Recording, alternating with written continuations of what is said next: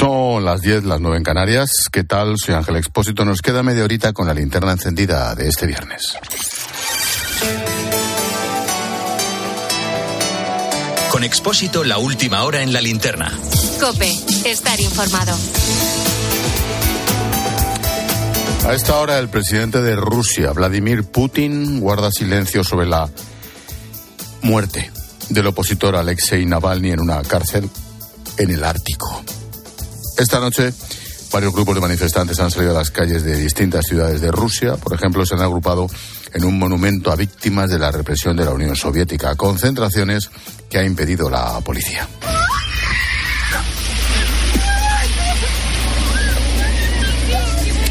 Este es el instante en el que una chica es detenida. Lleva un cartel en el que se podía leer Hoy murió Alexei Navalny. Otros, por ejemplo, han dejado claveles rojos y escrito mensajes como No nos rendiremos. Eso es lo que ha querido transmitir la viuda de Navalny, Julia Navalnaya, acusa a Putin y dice que los culpables van a ser llevados a la justicia. Si es verdad, no sé si creerlo porque Putin miente mucho, pero si es verdad, me gustaría que Putin sepa y que todo su personal, todos los que le rodean, su gobierno, sus amigos, que todos sepan que serán responsables de lo que han hecho con nuestro país, con mi familia y con mi esposo. Serán llevados ante la justicia y ese día llegará pronto. Naciones Unidas exige una investigación que incluya una autopsia realizada por expertos independientes, lo llevan claro. La comunidad internacional señala directamente al régimen y a Putin hasta el punto de que Joe Biden está estudiando cómo responder. Washington, Juan Fierro, buenas noches. Buenas noches, Ángel. Indignado pero no sorprendido, así se manifestaba el presidente Biden tras conocer las noticias de la muerte del opositor ruso Víctor Navalny en prisión. Putin is responsible for Navalny's death. Biden señalaba al presidente ruso Vladimir Putin como el responsable de esta muerte. Por supuesto, añadía el presidente de los Estados Unidos en una breve alocución desde la Casa Blanca, las autoridades rusas van a contar su propia historia, pero no se equivoquen. Putin es el responsable.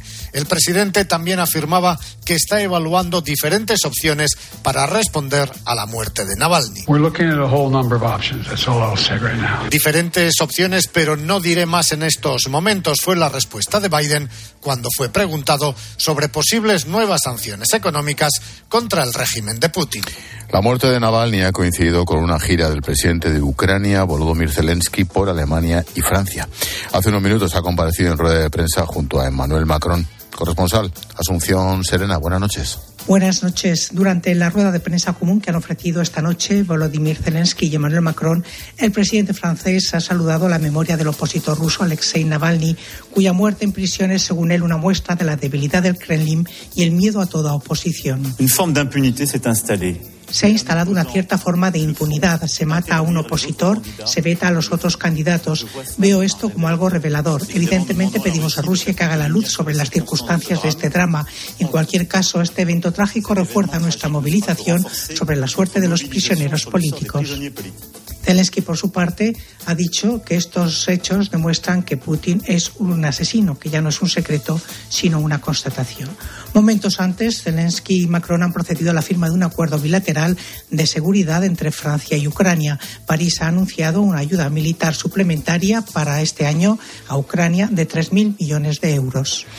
Aquí en España faltan un par de horas para que acabe la campaña electoral en Galicia. Las encuestas siguen apuntando a una victoria del PP, evidente, pero necesita al menos 38 escaños para la mayoría absoluta. Esta noche el candidato Alfonso Rueda ha vuelto a estar acompañado de Alberto Núñez Feijo, que en otro orden también se la juega.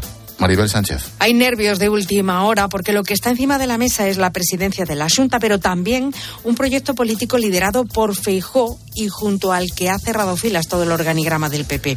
Así lo reconoce la dirección del partido ACOPE mientras trabajan con unos sondeos pendientes de la foto de llegada, foto finish, porque el resultado puede ser muy ajustado, rozando los 38 que le darían la mayoría absoluta, como demuestran los trackings de las últimas semanas. Por eso nadie descarta un vuelco electoral que dejaría gobernando en Galicia al BNG con el apoyo indispensable del PSOE, como se encarga de recordar Feijo en cada mitin. Solo hay una papeleta para que Galicia funcione, que es la del Partido Popular. El resto de papeletas son todas, y digo todas, más para que el Partido Popular no gobierne. Esa es la consigna que repiten hoy para intentar atraer a los socialistas que rechazan el independentismo en Galicia, pero también a los simpatizantes de Vox que opten por el voto útil.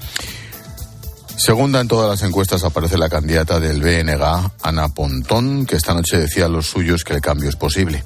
Para formar gobierno necesita a los socialistas, que siguen hundidos en las encuestas. Por eso, Pedro Sánchez ha participado por segunda noche consecutiva en un mitin con José Ramón Gómez Besteiro. Ricardo Rodríguez, buenas noches. Buenas noches. Pedro Sánchez ha echado el cierre bajo un tenso compás de espera en las filas socialistas cuando todos los tracking en sus manos reflejan un nuevo hundimiento del PSDG debido al trasvase en masa de votantes hacia el BNG. De ahí que desde Santiago el presidente haya combinado la movilización. Vamos a hablar con todos los vecinos, vecinas, amigos y amigas o familiares para que vayan a votar y que voten al Partido Socialista para que haya cambio y haya un buen gobierno del cambio. Y el 19 de febrero José Ramón, manos a la obra. A estas alturas, en el tercer puesto, además, los socialistas lo fían todo a vender su participación al cambio. En Galicia, Sánchez se ha venido arriba golpeando a Alberto Núñez Feijó con la supuesta disposición a amnistiar a los separatistas. ¿Qué, qué Feijó es el de verdad? ¿El que negociaba los indultos y la amnistía con los independentistas o el que quería ilegalizar a los partidos independentistas? Ninguno. Porque la única verdad de Feijó es que todo en él es mentira. Una gran mentira. Sea como fuere, el PSDG es una organización en depresión, según coinciden amplios sectores que cuestionan una campaña errática, jugando en clave nacional a una confrontación con el PP percibida como estéril en Galicia. Recuerda, el domingo, programa electoral aquí en COPE a las 8 con los primeros sondeos, a partir de las ocho y media, análisis, resultados, tertulia. En cuanto pasen estas elecciones volverá a primer plano la ley de amnistía, ya verás en horas. El PSOE y Junts tienen hasta el miércoles para anunciar un acuerdo. En este sentido, escucha al ministro, nunca defrauda, Óscar Puente. Una ley de amnistía que, por cierto, evitaría todo lo que supone para el sistema judicial español proseguir con todo esto. Es que me sorprende que haya incluso quien diga en el Partido Popular que no, vale, pues que se sometan a juicio tal y luego los indultamos. Pues hombre, ahorrémosle el trabajo a la justicia, que muy sobrada de recursos tampoco está. Es decir, si lo que vamos a hacer es someter a las personas siete años después a un procedimiento judicial para acabar indultándolas, pues ahorrémonos ese esfuerzo y ahorrémosle a la justicia también el esfuerzo. De verdad, este tío ha perdido la cabeza. Bueno, cuando se cumple una semana del asesinato de dos guardias civiles en Barbate, hoy la Fiscalía de Cádiz ha abierto diligencias para investigar a aquellos que jalearon a los narcotraficantes en el puerto. Como te estamos contando, este caso ha puesto sobre la mesa la escasez de medios en el campo de Gibraltar. Faltan, falta de todo, pero también medios judiciales. Patricia Rossetti. Lo mismo se instruye un robo con violencia, un caso de familia, que otro de narcotráfico y complejo como este. Juzgados mixtos. En este momento, este juzgado de Barbate tiene una jueza sustituta que lleva desde el 8 de enero. El titular estuvo un año y pidió el traslado. El próximo 1 de marzo toma posesión un nuevo juez, uno de los 160 que recibió el despacho el miércoles en Barcelona de manos del rey. Se va a estrenar con un caso complicado. Pedir el traslado en ese tipo de juzgados es algo habitual. El TSJ de Andalucía estudia reforzar los juzgados de Barbate, una medida que estudia desde hace tiempo, dicen a COPE fuentes del tribunal, pero las circunstancias actuales aconsejan que se acelere. Los jueces critican la quiebra del Estado de Derecho en el campo de Gibraltar, denuncian que se trabaja con una estructura judicial del siglo XIX y piden más medios. Nos lo dice Sergio Oliva, portavoz de la Asociación Francisco de Vitoria. Con el desmantelamiento del órgano de coordinación contra el narcotráfico de Andalucía, el trabajo que diariamente ejercen con honor y valentía los guardias civiles y la presión judicial sin medios materiales y sin medios personales mayores es insuficiente. La presión judicial y policial es fundamental, dice Oliva, para incautar la droga y para perseguir a los narcotraficantes. Y termino con una última hora. El expresidente de Estados Unidos, Donald Trump, condenado a pagar 350 millones de dólares por varios casos de fraude en sus negocios familiares.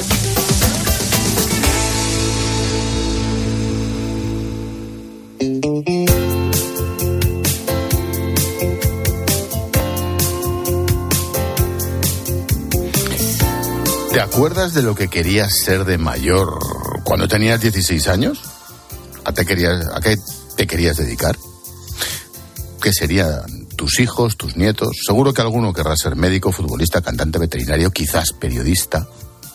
Mira, te llevo a Asturias, donde hay un chaval que rompe todos los pronósticos. A sus 16 años tiene muy claro cuál es su pasión. Sí, verás cómo te sorprende.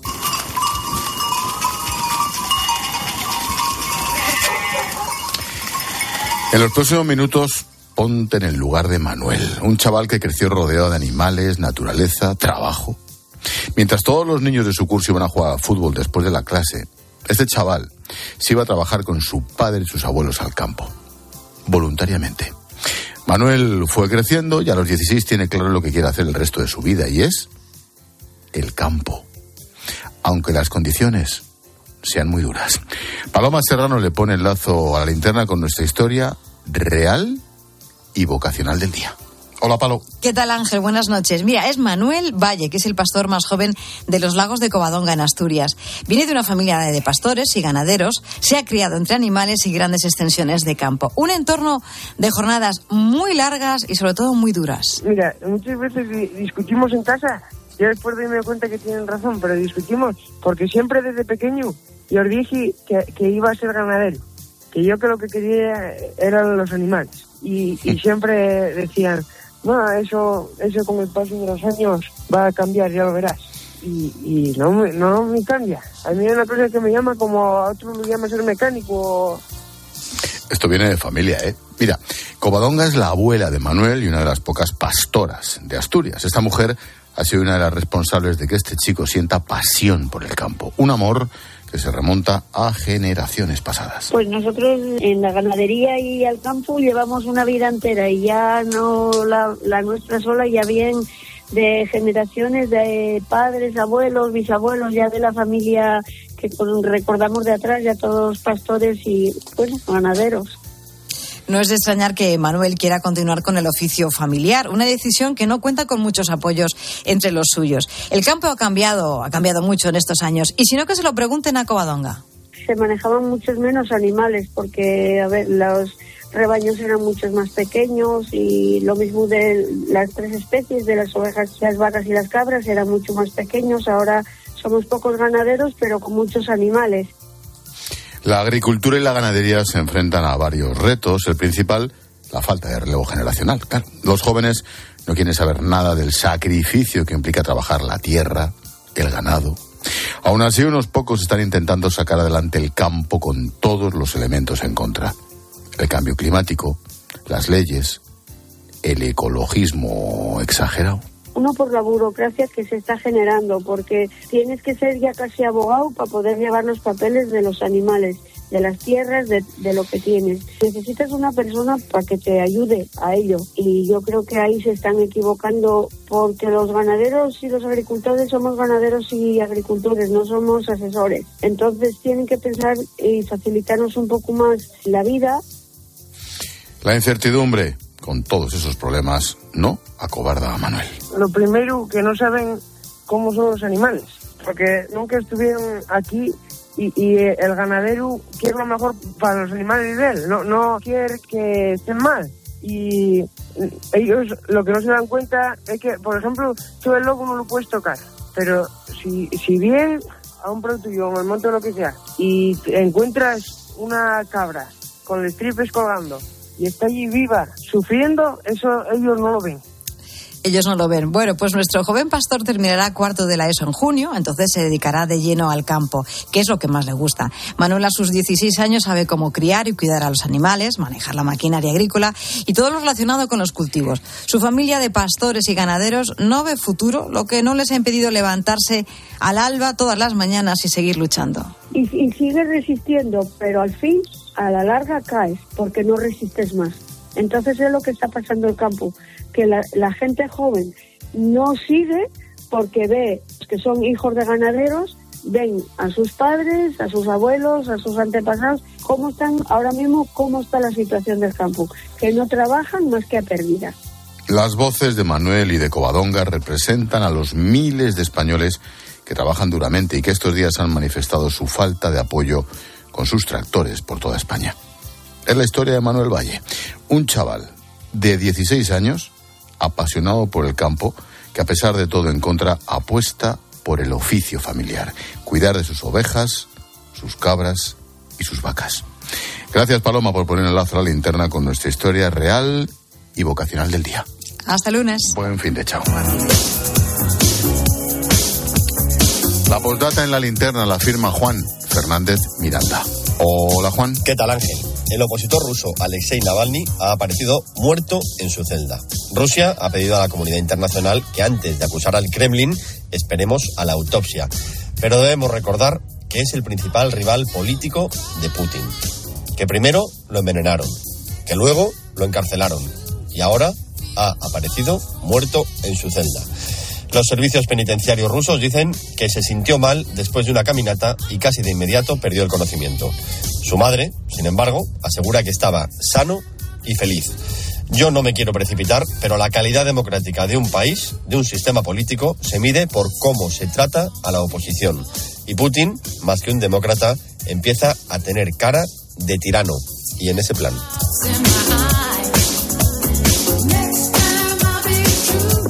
Escuchando la linterna de Cope. Y recuerda que si entras en cope.es, también puedes llevar en tu móvil las mejores historias y el mejor análisis con Ángel Expósito.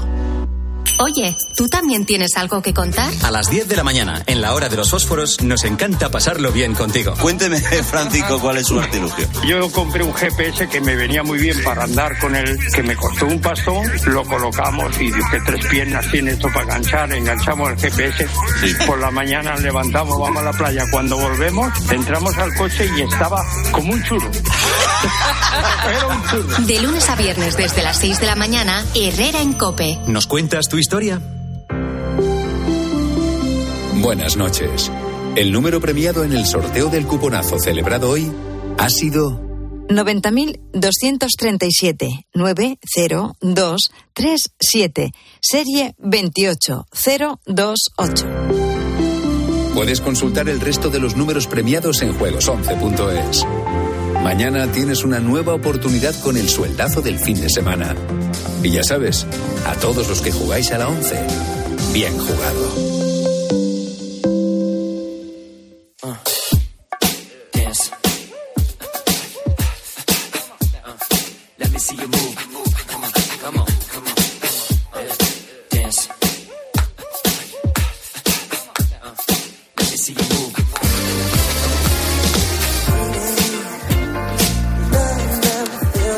Como cada día te resumimos a través de los sonidos de Cope, las noticias y las voces que han marcado la jornada. Pero hoy es viernes, así que toca resumir la semana entera.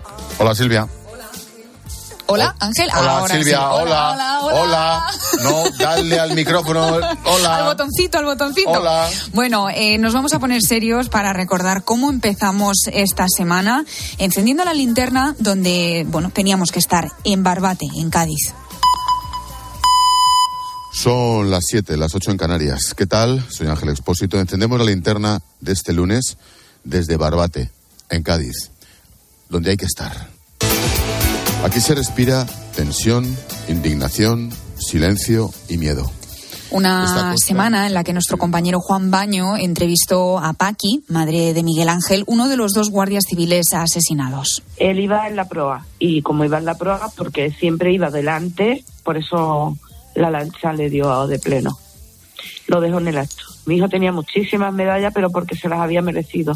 Esta no se la merecía. No porque él ha muerto en actos de servicio, se la dan porque se la dan, pero esa, ya, esa medalla no le sirve para nada.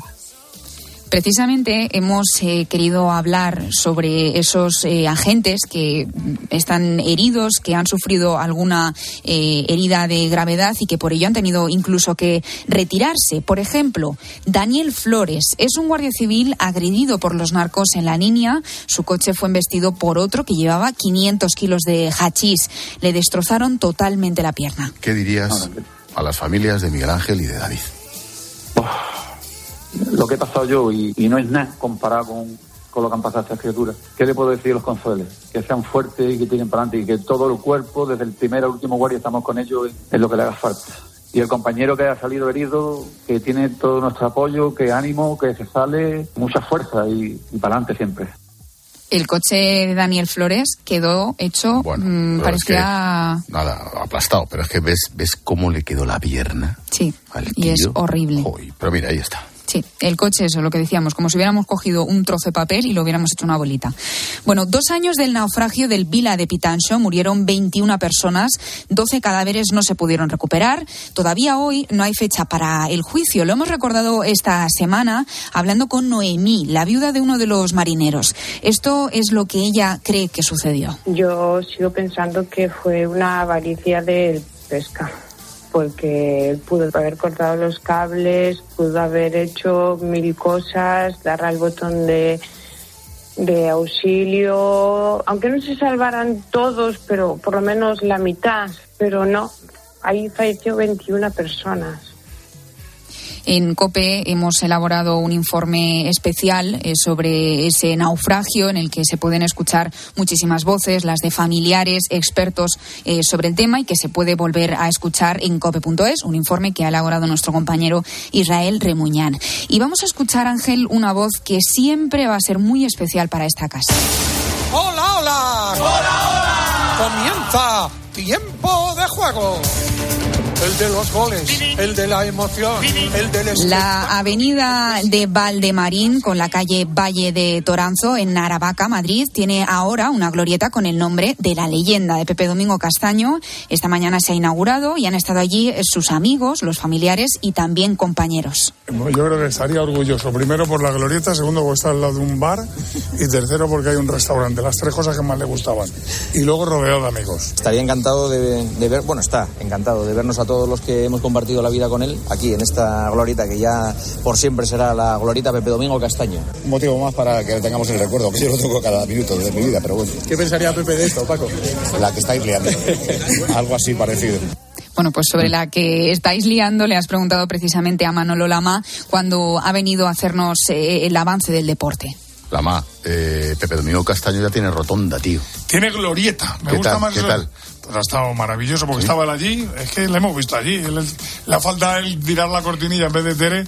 Y bueno, estaban sus amigos, su gente, sus amigos, la radio, la música. Ha sido maravilloso. Y además me ha gustado, ¿sabes por qué? Porque han puesto la glorieta al lado de un bar Y de su un casa. restaurante Y de su casa. casa. Qué bueno. O sea, todo junto. Qué bueno. O sea, sitio perfecto. En Aravaca, entre Moncloa y Pozuelo, todavía municipio de Madrid, y está el alcalde Almeida, que es el Eso la- es, eso es. Bueno, quiero terminar, Ángel, eh, este día dando voz al pueblo. En este caso, al pueblo de la linterna. Nuestro técnico Antonio Mora, ya sabemos que a veces pueblo. El pueblo, el pueblo, Al pueblo llano. al pueblo llano. Bueno, al pueblo, en fin, que a veces tiene mm, ataques, por decirlo de alguna manera. Eh, igual está tranquilo y se pone a cantar gritando, que yo qué sé, Sí, vamos, lo que viene siendo que está como una chota. eh, como una cabra, totalmente. Que nos dice cositas por los ¿Pero a auriculares. quién te refieres? A Antonio Mora. Ah, vale, Antonio vale, Mora. vale, entiendo, Oye, el de los- las teclas. ese mismo. Bueno, em, la cosa es que tanto tú como Gonzalo Zavalla os habéis aprovechado de esa situación y os habéis cebado con él. Todos somos Anto. ¿Has oído lo que te ha llamado? Lo he oído, sí, sí, sí. Pero bueno, me han llamado cosas peores, ¿eh? Y Mira que esta estado fea, ¿eh? Sí, sí. Pero se, se puede, se puede superar a Antonio Mora insultando. Sí. Lo sé. Bueno, es que los gritos que pegan en el estudio a De veces... hecho, de hecho, a ti te insulta muchas veces. Sí, me lo creo perfectamente. Eh, no entiendo esta acusación tan grave eh, que hacen estas dos personas sobre mí, porque yo en mi vida he gritado en mi trabajo, ni he tratado mal a nadie, ni nada, ni hago mi trabajo lo mejor que puedo. Buenas tardes. No se lo merece, Antonio, No, además, pobrecito. además es verdad, es verdad que es verdad que ha llorado sinceramente. Totalmente. Le caían unos lagrimones como puños, vamos. Sí, sí, sí, sí, de cocodrilo. Bueno, mientras llega la linterna de la iglesia, te cuento que tal día como hoy, hace 58 años, James Brown tuvo la maravillosa idea de meterse en un estudio para grabar este himno, It's a Man's Man's World.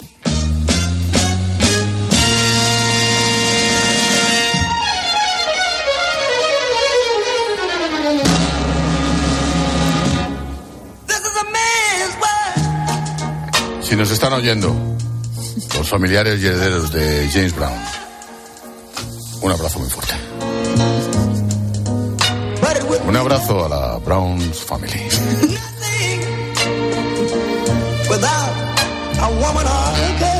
Se está Palmolive ya desde hace... vamos, Ya, ya, ya, ya. Un abrazo. Un abrazo, family. Su dinastía. Family. Dynasty. Browns Dynasty.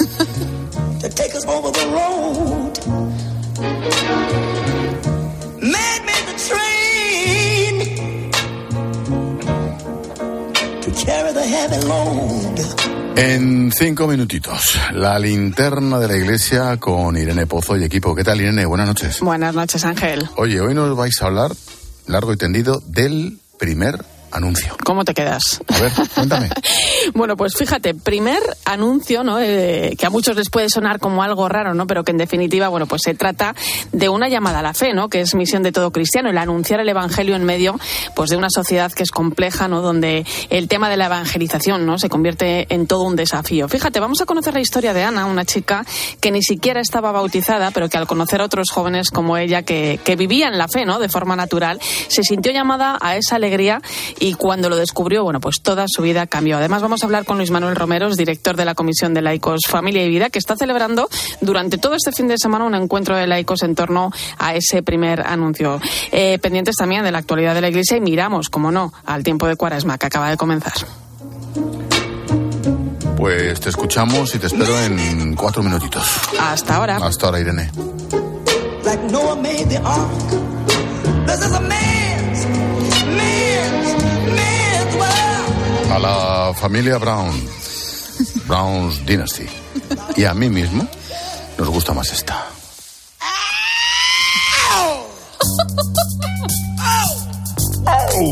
Mira, mira, mira, mira, mira, mira, mira, mira.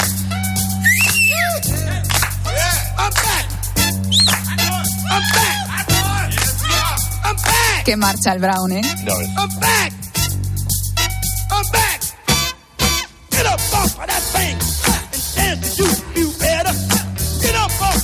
thing and dance to you. Sing it now. Get up off of that thing. Get up off.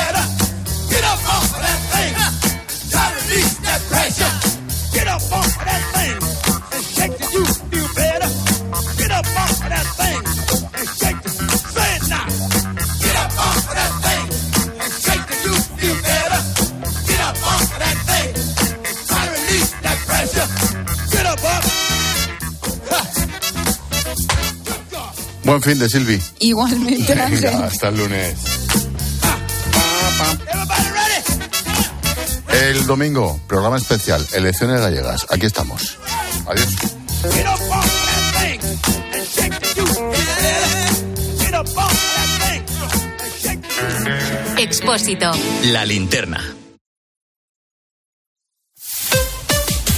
Escuchas Cope. Y recuerda, la mejor experiencia y el mejor sonido solo los encuentras en cope.es y en la aplicación móvil. Descárgatela. Llega el mes de los proyectos del Leroy Merlin. Más de 500 productos con descuentos de hasta el 25%. Solo hasta el 29 de febrero. Aprovechalo y vuelve a enamorarte de tu casa renovando el baño, tu cocina, cambiando tus suelos. Sea cual sea la reforma que tienes en mente, de este mes no pasa. Compra leroymerlin.es en la app en el 910 49 99 99 o en tu tienda Leroy Merlin. Con Chin Chin de Aflelu, llévate tu segundo par de gafas con cristales progresivos por solo un euro más. Y además, puedes pagar hasta en dos años sin intereses ni comisiones. Sí, tu segundo par de gafas progresivas por solo un euro más. No te lo pierdas. Ver condiciones. En Alquiler Seguro sabemos que cada cliente es único. Por eso estamos orgullosos de ser la primera empresa del sector en recibir la certificación AENOR de compromiso con las personas mayores. Horario preferente, más de 50 oficinas a tu disposición, gestores especializados y mucho más para que la edad no sea un obstáculo en tu alquiler. Alquiler Seguro, la revolución del alquiler.